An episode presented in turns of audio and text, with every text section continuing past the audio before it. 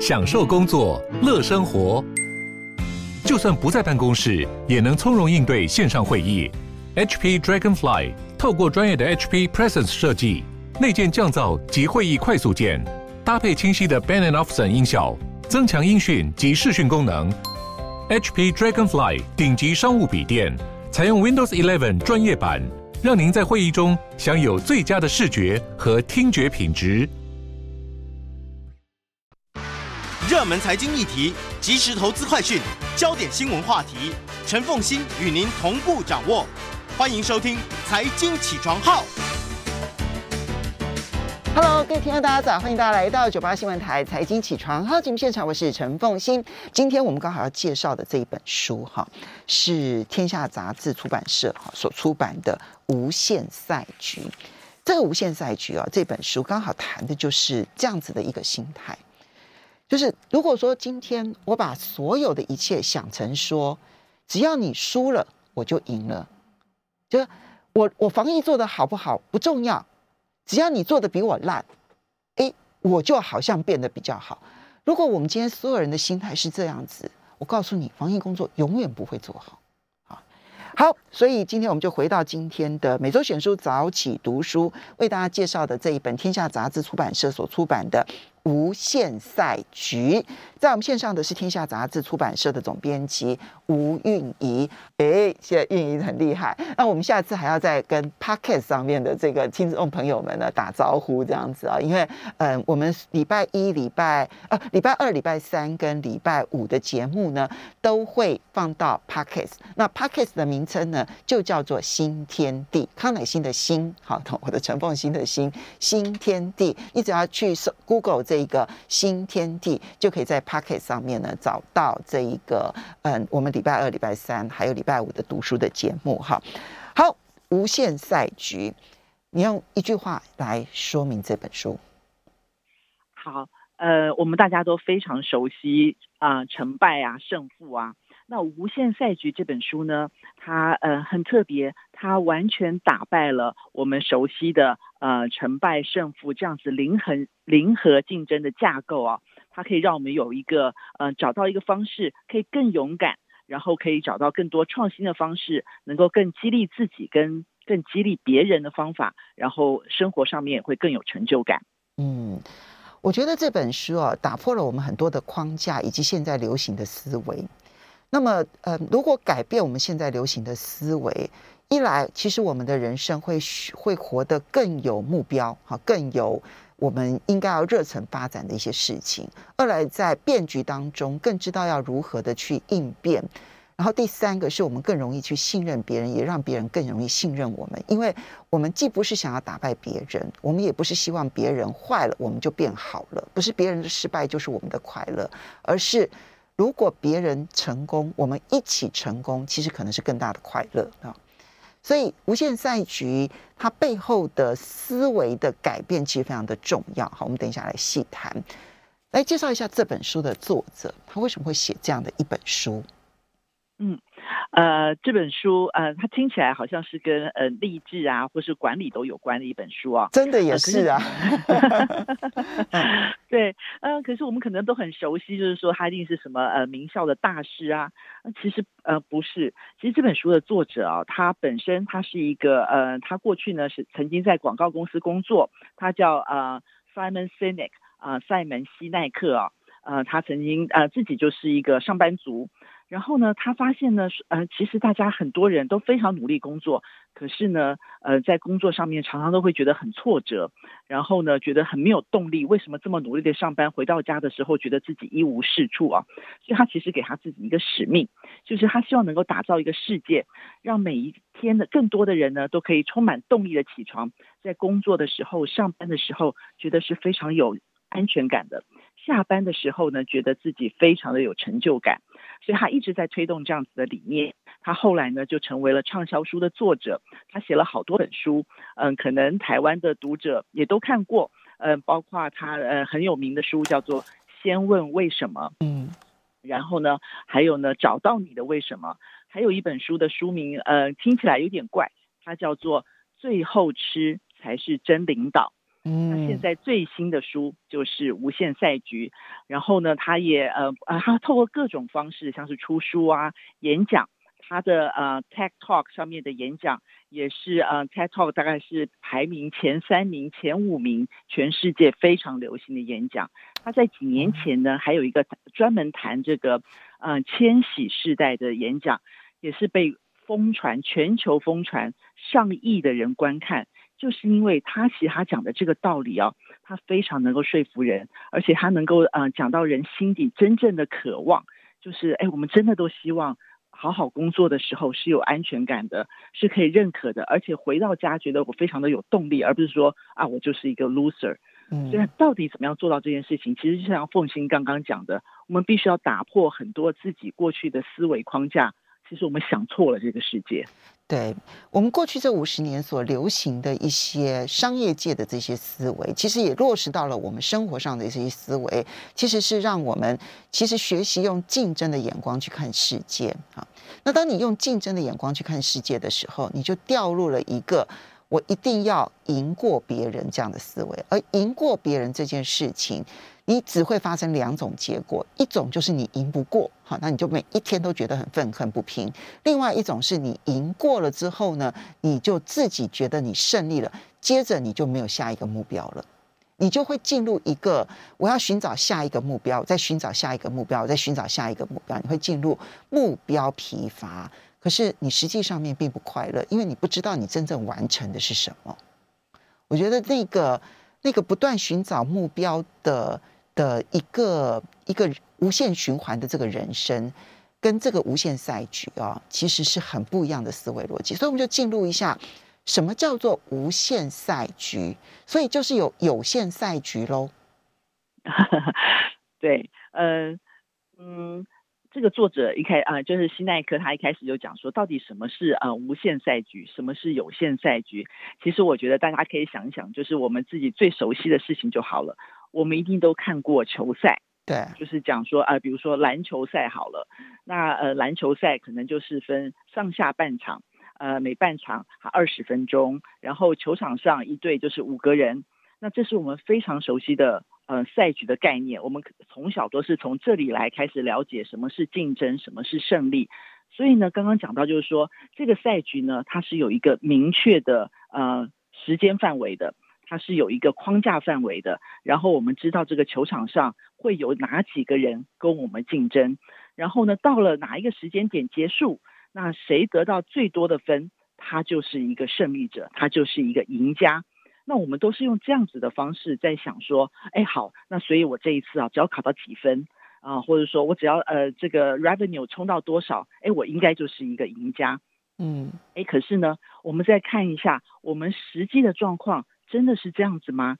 那我们知道这个在场上到底有多少的 players 吗？我们知道说，哎，到底有哪一些竞争者跟我是一起竞争的？有谁会推出新产品？那我们可能都忘了，会有源源不断的新的竞争者、跨界的竞争者会出现。嗯，所以其实我们从来都不知道，嗯、呃，到底有多少的人跟我们一起在同场竞争。然后呢，我这一季。好，我呃，我冲到了市值呃全球第一好了，或是全台湾第一，我就是第一名吗？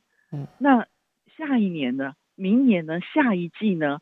或者是说，哎，这个领域稍微改变一下，我把这个市场范围呃拉到亚洲区，拉到全世界，谁是第一名呢？嗯，所以我们就发现说什么哦，什么是无限赛局？就是其实我们不知道这个场上跟我们竞争的到底有多少人，对，这个时间。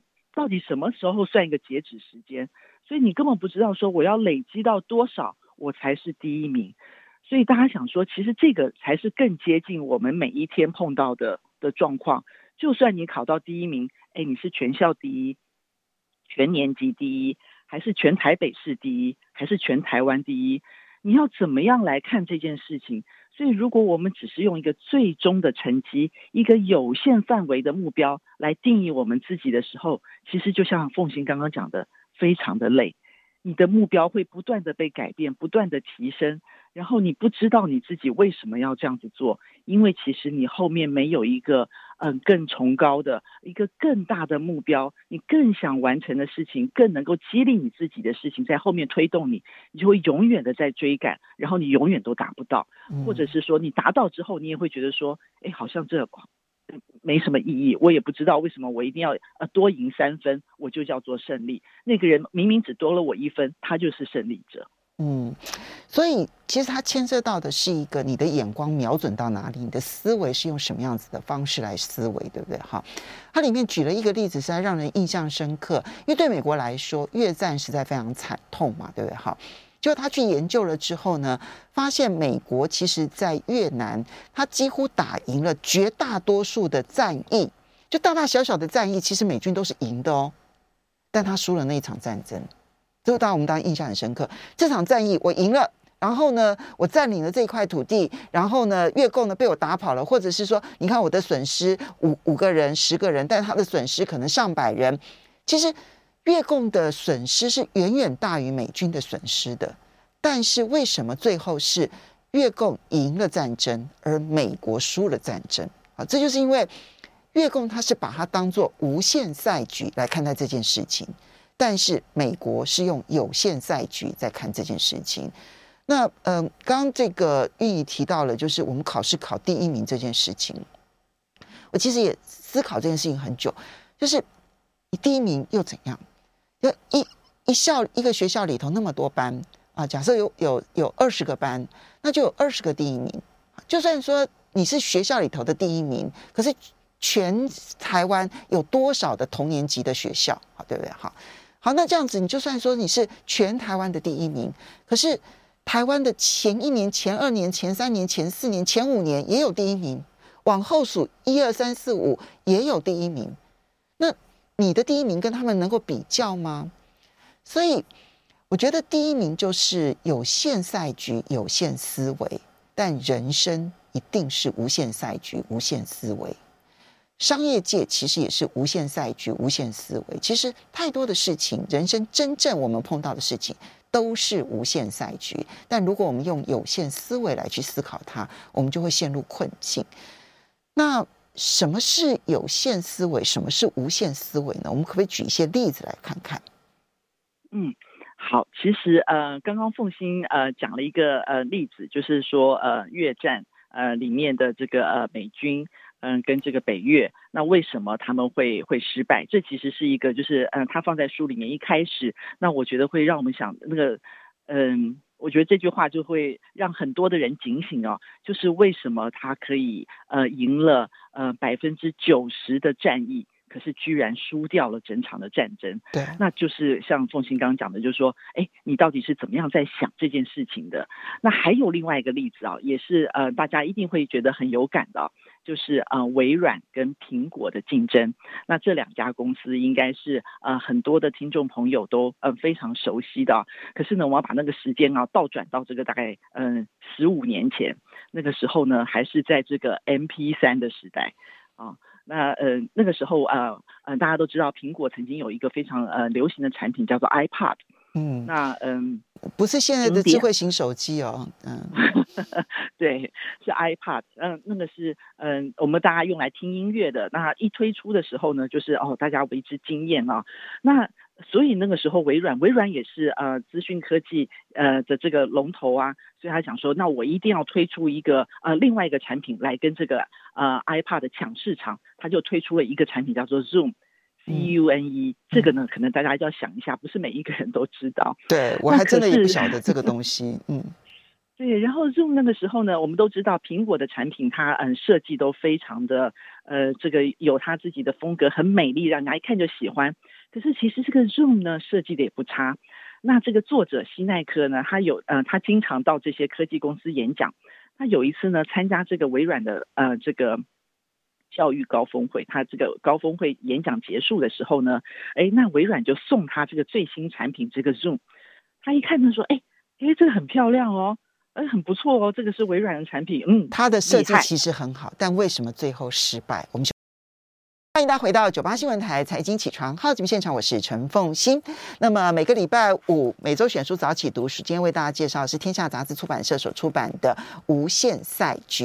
在我们线上的呢是天下杂志出版社的总编辑吴韵仪。韵仪刚刚呢要举例那个有限思维跟无限思维啊。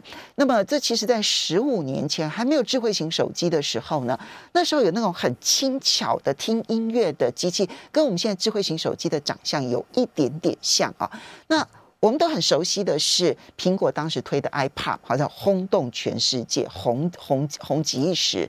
但其实那时候，就其实苹果并不是第一家做的，而且呢，它本来就是跟随者。既然它是跟随者，所以同时也有很多竞争者。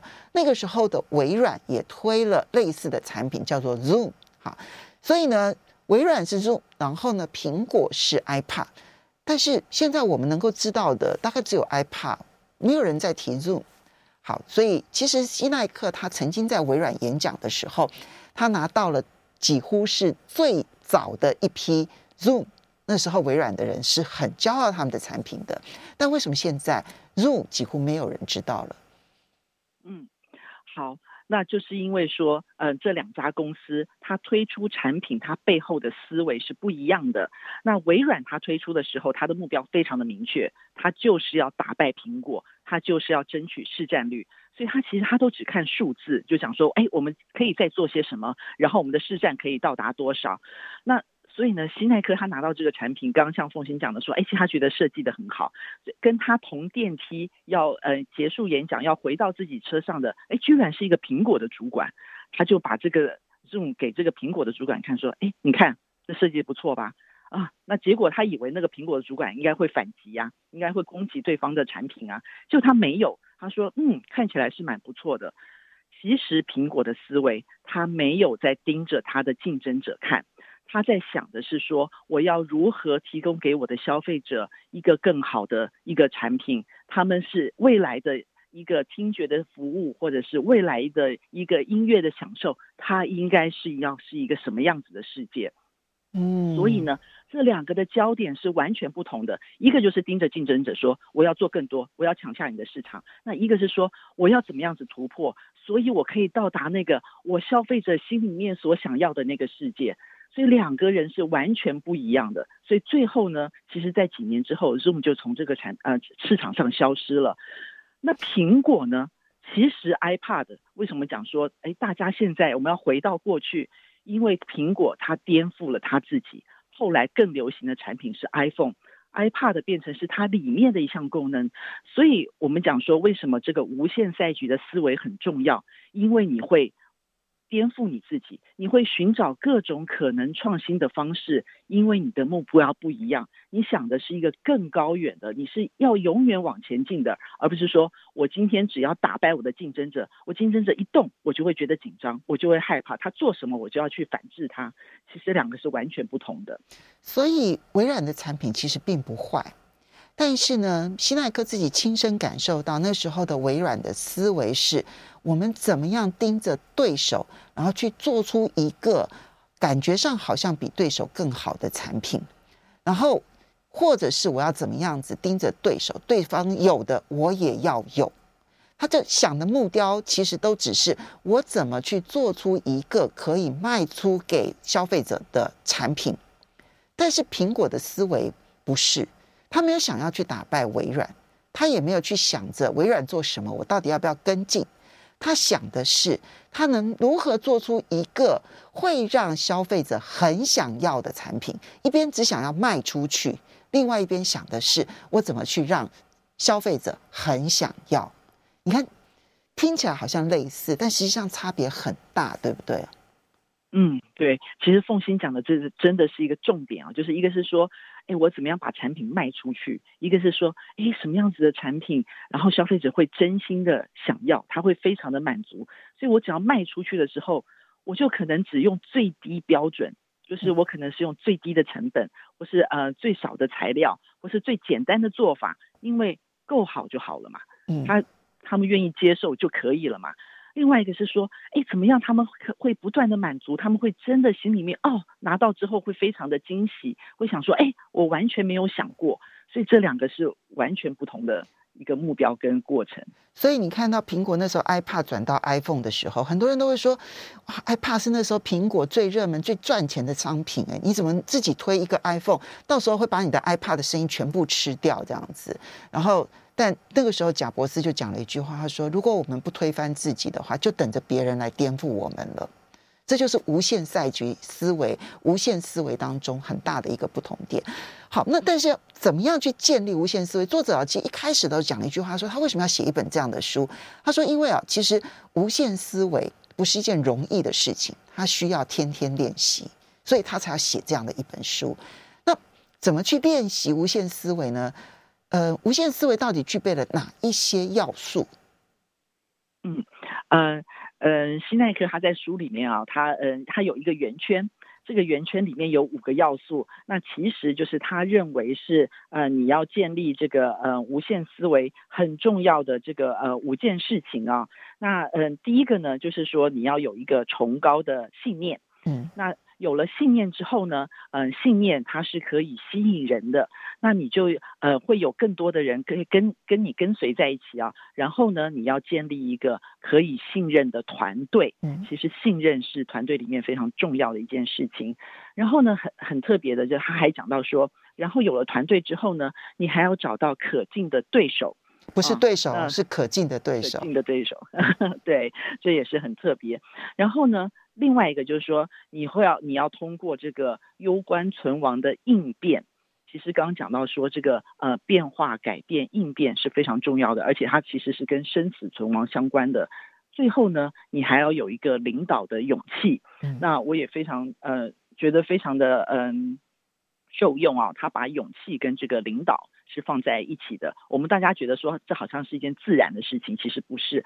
那就是这五件事情：崇高的信念、信任的团队、可敬的对手、攸关存亡的应变，还有领导的勇气。这五件事情是，如果我们希望能够把自己提升到无限赛局的这样子的一个思维的话，我们要时时提醒自己要练习的事情。好。这五件事情听起来都觉得理所当然，好像老生常谈。但是它这里面有很实际的一些作为，我们就从崇高的理念开始说起啊。崇高的理念听起来就觉得理所当然，每一个人都应该有一个很高很高的目标啊。但是他告诉大家说，然后这里面有很多伪理念。什么叫做伪理念？就是听起来好像很崇高，但事实上完全不符合标准。我们可不可以先从负面的角度，就是说什么不是崇高的信念？这个东西我们来。理解到底什么是崇高的信念？嗯，好，呃，嗯，什么呃不是崇高的信念啊？那其实呃刚刚开始一开始的时候讲过，就是啊、追求第一是不是一个崇高的信念？就是我可以让我的第一不断的提升。嗯，不是，追求第一它不是一个嗯、呃、崇高的信念。第一个呢，就是说呃如果我们把第一放成是我们的目标，是一个推动的力量的话，那你很可能只会采取最保守。的的的做法就是你只会守势，你不会突破，你不会进步，因为呢，你总是想说我要维持第一。那什么样子是比第一更好的嘛？就是说你要追求更好，而不是你要追求第一。所以第一不是。第二个呢，我们也常常听到说目标里面会碰到的就是成长。嗯，那我成长，我不断的成长，那这是一个崇高的信念吗？其实成长它也不是。如果你不知道你为何要成长的话。呃，希奈克他很有趣，他说，如果你不知道为何要成长，只是为了成长而成长的话，就像吃东西，就是你吃东西就只是会变胖。所以当你只是为了成长的时候，其实你可能是会伤害自己。尤其当你的事业如果发展到一个已经是一个成熟市场的时候，你还不断的要求自己成长的话，那其实你可能会害了自己，因为你可能会采取非常多不道德、不好甚至违法的手段。只是为了要达成成长的数字，所以所以我他在讲这一段的时候，我就会想到之前你也曾经介绍过克里斯汀森的书嘛，对不对？哈，克里斯汀森他其实也一再的强调，就是只追求成长其实是一个错误的目标。嗯，对，就是你一定要后面有一个，就是说你到底是为了什么样子的目的，所以你要成长。这个成长它是一个呃呃手段。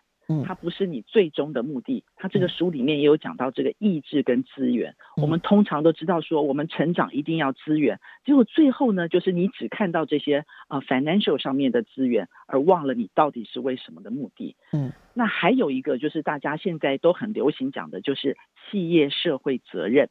那我我我知道说哈，企业存在的目的，它不是只是为了钱。所以呢，我把这个企业社会责任也放在呃这个目标里面。那它是不是一个就是说崇高的理想跟目标呢？他耐克也说不是，呃、不是，因为那是附属品。对，它只是你要达成崇高目标里面的一个环节，它是里面的呃一个过程，可是它不应该是你唯一的目标。所以争取第一。不是目标。其实我们可以看上个世纪最伟大的一家公司奇异，曾经在他们的这个最伟大的领导人呢，这个。呃，Jack Welch 的带领之下追求第一，但你看现在奇异，他甚至于从这个道琼的三十档公司里头已经是完全退位了哈。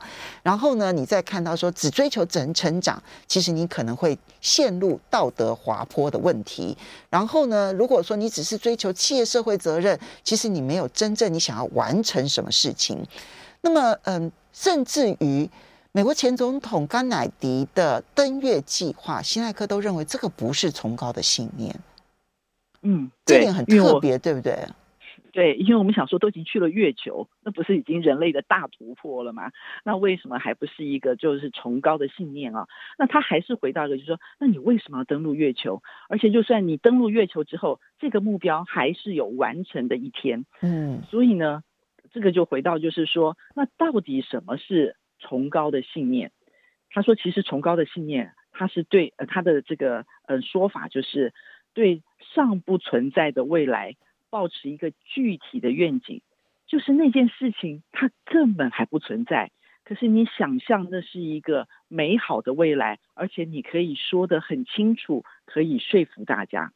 所以当如果我们讲到这个登月计划的话，如果他的目标不是说我们要登上月球，那它就是一个呃具体你可以完有完成的一天，而是说我们在这个登登上月球的这个过程当中，我们希望能够推动人类的什么样子的进步，科技的进步，我们去探索一个未来生活的一个呃这个美好的一个方式的话。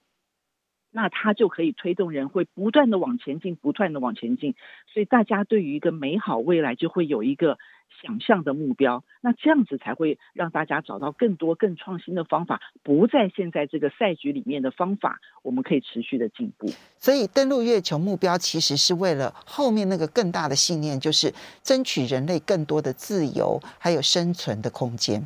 其实是为了那个目标，其实因此要登陆月球。而不是登陆月球，就是那个崇高的信念，这走这变成是一个手段，变成是一个过程，对不对？好，嗯，所以呢，刚刚提到的这一些崇高的信念，其实它这里面需要反复练习。那那个反复练习啊，它这个书里面讲了很多的细节。那但是呢，除了崇高的信念之外，刚刚提到了，就是你如果要能够有一个无限赛局的思维。不只是要有崇高的信念，还有很多其他的条件。我们休息一下，马上回来来说其他的条件是什么。欢迎大家回到九八新闻台财经起床号节目现场，我是陈凤欣。在我们线上的是天下杂志出版社总编辑吴韵仪。那么今天呢，为大家介绍的这本书是天下杂志出版社所出版的《无限赛局》。好，这个无限赛局其实需要搭配的是无限思维。它其实是需要反复、反复的练习，不断、不断的自我来询问哈。那么，所以他提出了很多都是假的信念。那什么是真的信念？其实要反复的去思索。不过他在这里面呢，去批评了一个人。我最近看到批评这个人的声浪还蛮高的，那就是诺贝尔经济学奖得主 Freeman 啊，他。创呃，这个他后来等于引领了整个芝加哥学派，或者我们现在所熟悉的市场主义，大概就是 Freeman 啊所引领风骚呢，带领着这个全世界过去这四五十年都是这样子的一个概念。那 Freeman 其实在公司经营方面呢，他提出了一个股东至上这样子的一个理论，就是企业。不要假了，其实你呢，最重要的一件事情，唯一的一件事情，就是帮股东创造利润。这件事情影响了现在的华尔街的标准，影响了很多企业经营者的标准，但是其结果是反而让企业变得更短命，怎么回事？嗯。对，呃，就像刚刚呃凤馨所讲的，就是我们现在呃所认识的这个呃资本主义，可能都是嗯、呃、从呃就是大家熟悉的话，就是呃呃 Friedman 他所讲的，就是呃企业的目的就是要赚钱，就是要创造财富。嗯、那嗯、呃、所有这个公司里面的这个员工主管，其实呢，你最主要的责任呢，就是要为股东赚钱。所以呢，这个钱呢，尽可能越多越好。那只要呢，企业它是在一个呃不会这个违背这个道德呃不会犯法的状态之下就可以了。所以它其实是把这个呃有形的这个获利，它其实是嗯、呃、放的是非常大的。那为什么这样子？它就是一个呃有限的思维呢？那其实因为这样子的话，就是大家都只要呃满足。就是一个短时间、一个短期之内的这个呃盈利的一个目标，所以所有的这个企业运作就会朝这样子的方向。比如说，我们现在知道说，嗯，可能主管的薪水都是跟这个呃股票是有呃联动、是有挂钩的，所以大家就会呃朝这个呃短期的这个财务指标去呃去努力。所以呢，呃。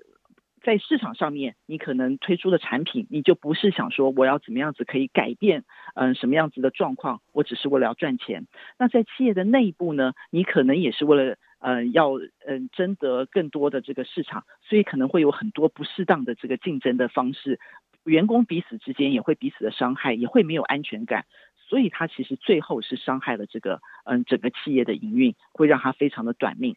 那其实书里面也举了就是实际的数字啊，如果我们从一九五零年到现在来看的话，其实企业的平均寿命是缩短了四十一年。对啊，这是一个很高的一个数字，就是从你可以活六十几年到现在只剩下十八年嗯的时间，嗯、对，是嗯是一个很大的一个伤害。嗯，其实这一个嗯企业的寿命变得更短这件事情是让人家觉得触目惊心的，对不对？哈，从大家本来一开始成立企业，希望自己是百年企业，然后到后面变成的是我现在如何满足股东股股东的需求，然后能够最短期间让它获利，而这样的一个变化也使得。在华尔街，现在如果一家公司裁员、节省财务成本，反而变成是好消息。可是他们没有去想，那个背后是裁员了之后，其实企业的员工更加的人心惶惶，觉得说我现。呃，朝不保夕，觉得我明天不知道我还能不能够拥有这样子的一个工作的一个机会。那彼此之间，公司跟员工之间的信任感失去了之后，其实一家公司反而是变得更糟。所以他也提到，就是这过去这五十年，裁员变成华尔街的好消息，其实也是让企业没有办法把整个的员工的心团结在一起往前冲的一个很重要的原因。这一点。其实我们也应该要思考一下，我们现在有陷入了很多华尔街思维，而华尔街思维从长期的历史来看的话，其实证明很多都是错的。嗯，对，没有错。尤其是现在在这个经济困难的时候，这会让人家会更有警醒。那其实这也就是这个作者就是希奈克，他一直希望能够改变的，就是说他希望大家每天出去上班的时候是很有动力的，而不是心惊胆战的；回来的时候是很有成就感的，而不是说天哪，我要将失去了我的工作。嗯，所以他其实，在书里面，他把这个呃嗯、呃，他认为说企业到底什么样子是一个呃呃企业应该负的责任啊，他其实自己重新写了一下。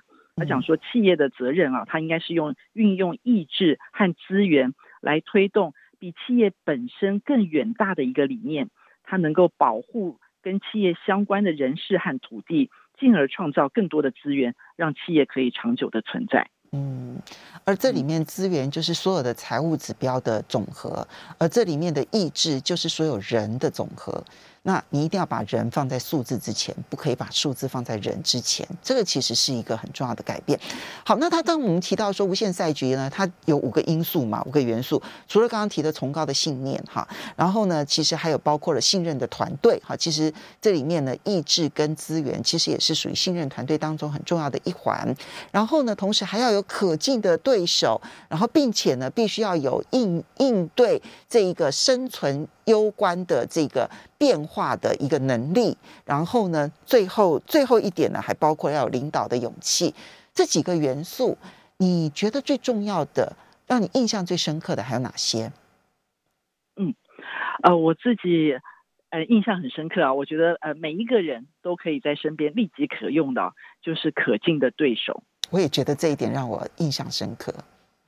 那印象深刻，它还有一个关系，是因为它里面讲了一个很有趣作者自己的故事啊。那我觉得讲这个故事，大家应该都会有感觉，就是他是一个作家，嗯，所以呢，他其实本来呢，他都有一个死对头作家，就是那个人一出书的时候，他就会看说有没有卖的比我好，有没有超过我，我怎么样可以比他卖的更多一点。所以他对那个作者他特别的感冒，嗯。可是有一次呢，竟然有一个活动呢。邀请他们两个同台，不是前后哦，就是同台哦。然后那个主持人也非常的有趣，就是说，哎，那你们两个互相介绍好了。那天哪，你要介绍你的一个心心中的死对头，所以西奈克也很好玩。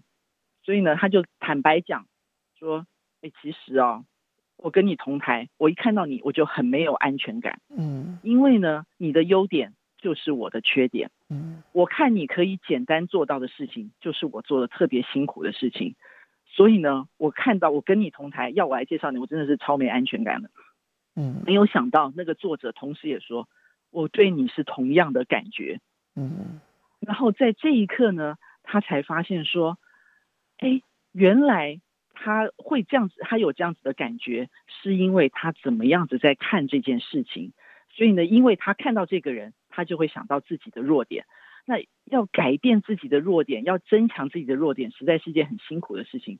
所以你不如就花精力去讨厌他就好了，去骂他。这个可能是我们每一个人，这可能是我们每一个人内心幽暗处都会发生的事情。对，就是从小到大，你总是有你希望超越的那个人，就是说，哎，为什么又是他赢？然后跟你一起出现，你就很不喜欢的那个人。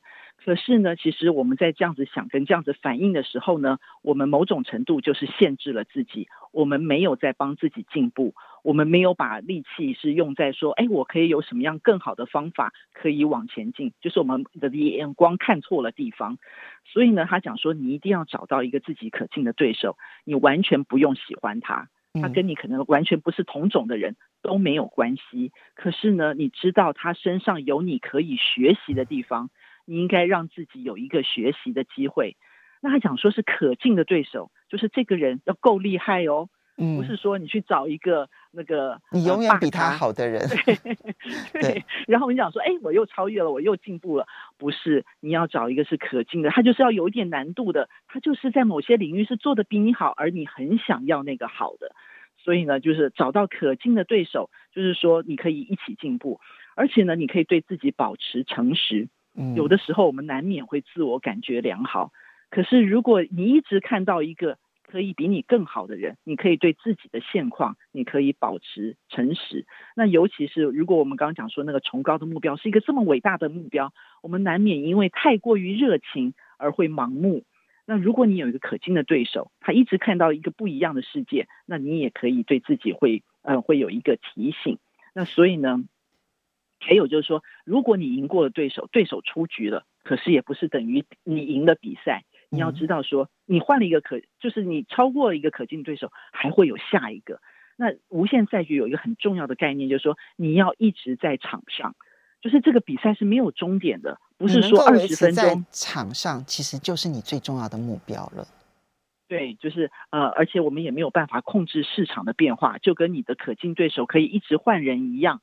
就像我们刚刚讲说，这个嗯呃，呃股票，嗯、呃、股票它有上市有下市。可是没有人可以掌控整个股市，就是你只是其中的一员，你要让自己在你想要去的那个方向上面继续的前进。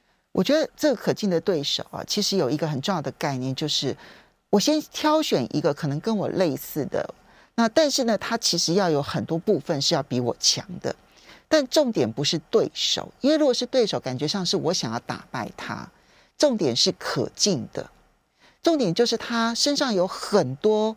我所没有的，而我可以去改进的地方，它等于是一个鞭策我的目标了。我想有些人可能会选可敬的对手，有些人也可以选偶像。